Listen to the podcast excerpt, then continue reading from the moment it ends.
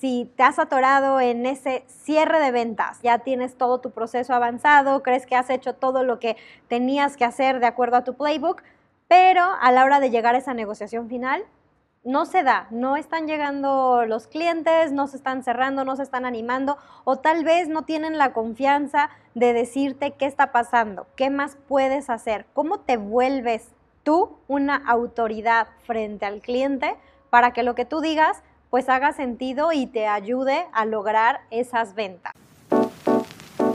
Soy Rosbel Serrano de Sales to Bloom. Platiquemos de ventas para empresas. Logra eficiencia, más control de cierre mes con mes para triplicar tus ventas. Hola, bienvenido de vuelta a Sales to Bloom para poder dominar el proceso de ventas B2B. Hoy vamos a ver tres puntos bien importantes que tienen que ver con cómo puedes ser tú esa autoridad, qué estrategias puedes abordar y más cuando ya estás llegando a esa parte de los cierres en donde luego nos atoramos. Y tres, pues cuál es el comportamiento del cliente que tú puedes esperar o que tienes que saber identificar para poder llegar a, a una venta exitosa. Perfecto, pues para empezar, la mentalidad. Recuerda que la mentalidad va a ser bien importante porque si tienes la mentalidad adecuada, enfocada hacia el éxito, ya estás de entrada varios, varios pasos adelante. Así es que si con eso estamos bien, ahora sí, cuando tú tienes algún problema, cuando estás dudando en algo, cuando tienes algún tema que estás un poco incierta en alguna decisión, ¿Qué es lo que haces? Pues uno, recurres a tus fuentes de confianza y dos, a tus personas de confianza. ¿Quiénes son esa autoridad, ya sea moral o algo para ti, para que tú digas, oye, lo que tú me digas me va a hacer sentido probablemente o lo voy a escuchar, lo voy a tomar en cuenta. Y eso es lo que tú quieres lograr con tus clientes. Tú quieres poder ser esa persona de confianza a quien se quieran acercar a contarle el problema alrededor del área que saben que tú dominas. ¿Y cuál es esa área? Obviamente la de tu producto. Y recuerden que habíamos platicado la importancia de la amplitud, de varios temas alrededor de que influyen o impactan en cómo se va a utilizar tu producto, en dónde se va a usar, cómo va a ser importante. Entonces tienes que ser súper experto en eso y te va a ayudar a tener esa autoridad y seguro has escuchado el término ventas consultivas. ¿Qué son las ventas consultivas? Pues viene de que tú seas una consultora ante el cliente del proceso que está haciendo. Y lo primero es un diagnóstico, es entender, a ver, en dónde estamos.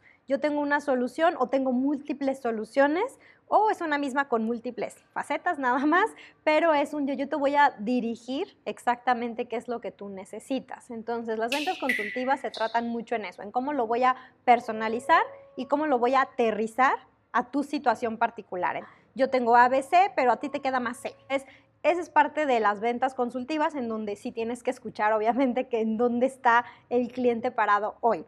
Pero el tema importante para ser autoridad no es nada más llegar y tratar de personalizar la oferta o la propuesta, no, va mucho más allá y tú tienes que poder desafiar a tus clientes. Tienes que hacerles un challenge. ¿Cómo tú vas a desafiar al cliente dándole soluciones, dándole algo importante? Porque eso te va a garantizar que entonces tú estás ampliando la visión del cliente, tú estás haciendo, cambiándole la perspectiva.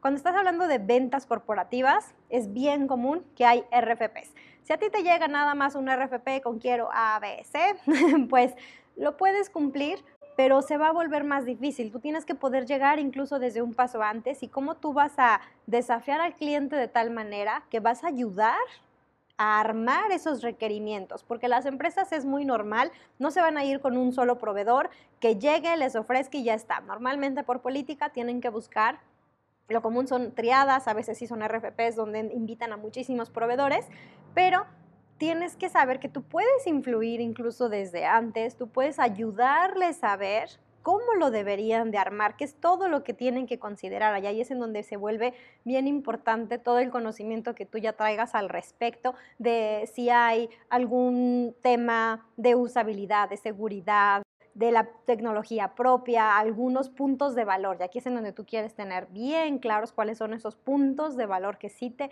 diferencian y que van a ser que te diferencian no nada más porque lo haces diferente, sino porque el resultado final que se va a lograr y qué va a lograr el cliente es bien diferente. Entonces ahí converge mucho, ¿no? Esa parte consultiva con esa parte de desafiar y entonces poder decir, oye, yo sé lo que tú necesitas, pregúntame, yo te ayudo y, se los vas dando. Entonces, ¿cómo le vas a ir tú dando esas soluciones? Lo tienes que pensar. Entonces, primer paso, prepárate, analiza bien la solución que tú le vas a poder dar. Y un tema bien importante es cómo le ayudas tú al cliente a innovar. Y ahí el mismo cliente es una retroalimentación, ahora sí que tú le vas diciendo, pero ellos te van diciendo. Hay un tema que siempre logra generar cierta incomodidad en el proceso de ventas y es el rechazo. Cuando te dicen a ti un no.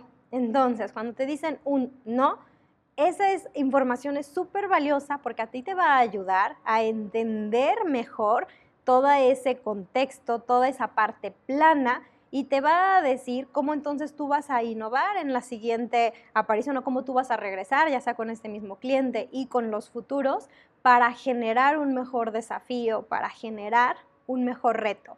Y todo esto es esa parte que hemos mencionado, la amplitud que tú tengas sobre el tema, sobre tu servicio es súper importante.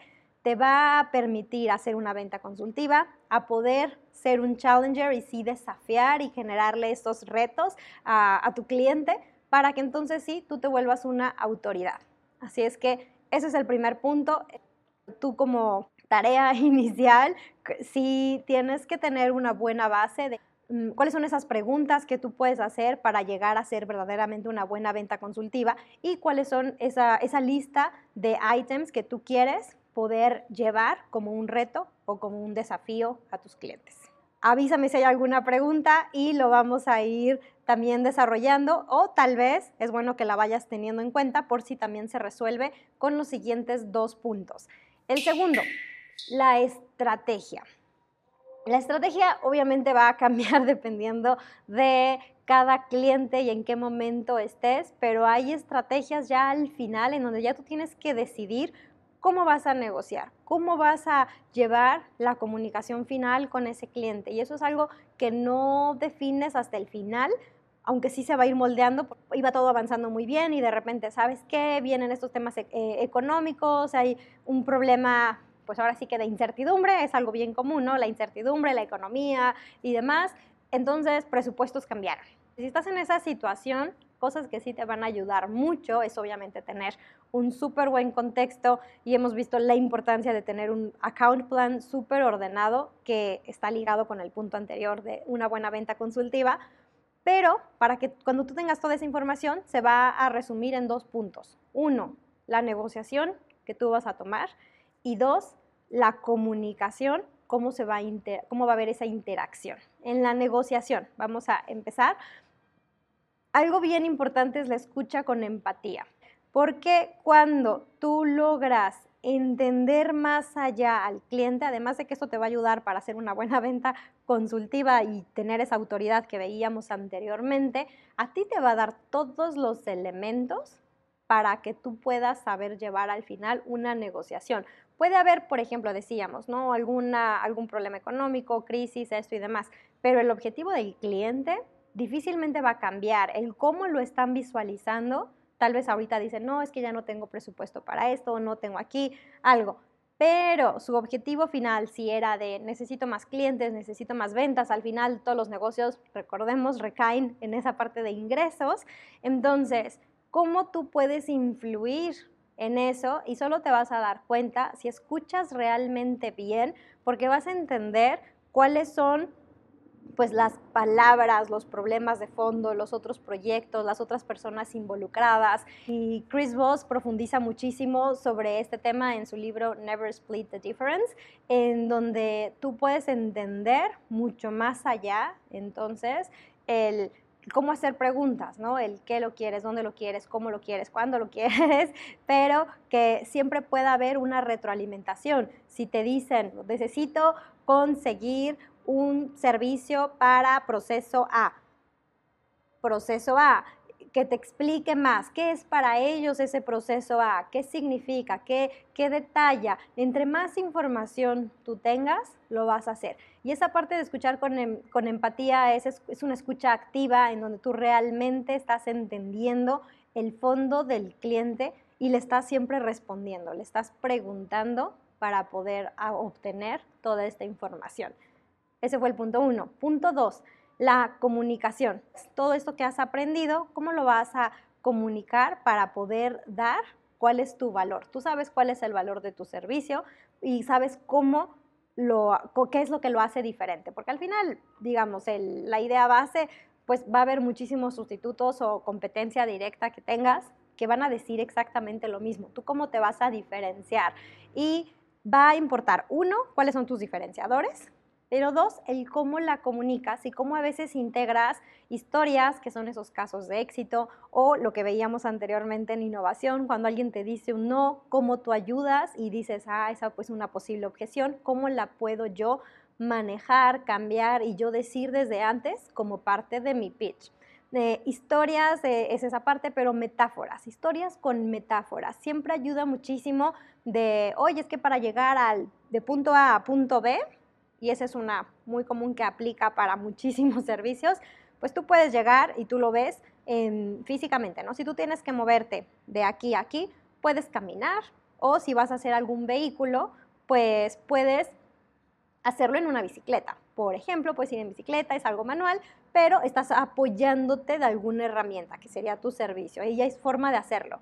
Pero también puedes llegar en un coche, y en un coche hay de mil variedades cómo quieres llegar. Y es ahí donde tienes que entender bien qué quiere el cliente, cuál es tu servicio y tú cómo se lo vas a, manejar en esta metáfora o con analogías para siempre hacérselo ver de la forma más fácil que lo puede entender y que puede entonces saber qué es lo que tú le estás diciendo, en qué punto son donde lo estás retando, en qué punto es en donde tú te ves diferente y entonces que ellos empiecen otra vez. Todo esto es una retroalimentación para que tú seas la autoridad frente a estas personas y entonces lo que tú digas sí sea relevante para poder influir en, una decisión. ¿Ok? Entonces vamos, dos, autoridad y las estrategias que tú vas a realizar con base en puntos que vas a negociar y la parte de la comunicación y el valor que tú estás ofreciendo como parte de esa comunicación. Y viene el punto número tres que sí tienes que considerar para tener una venta exitosa o un cierre exitoso y es el comportamiento del cliente, cómo ellos perciben ciertas cosas y que tú tienes que adaptar y que poder utilizar. Quédate sintonizado. Continuamos en el siguiente episodio. Visita Sales to Bloom. Te veo dentro.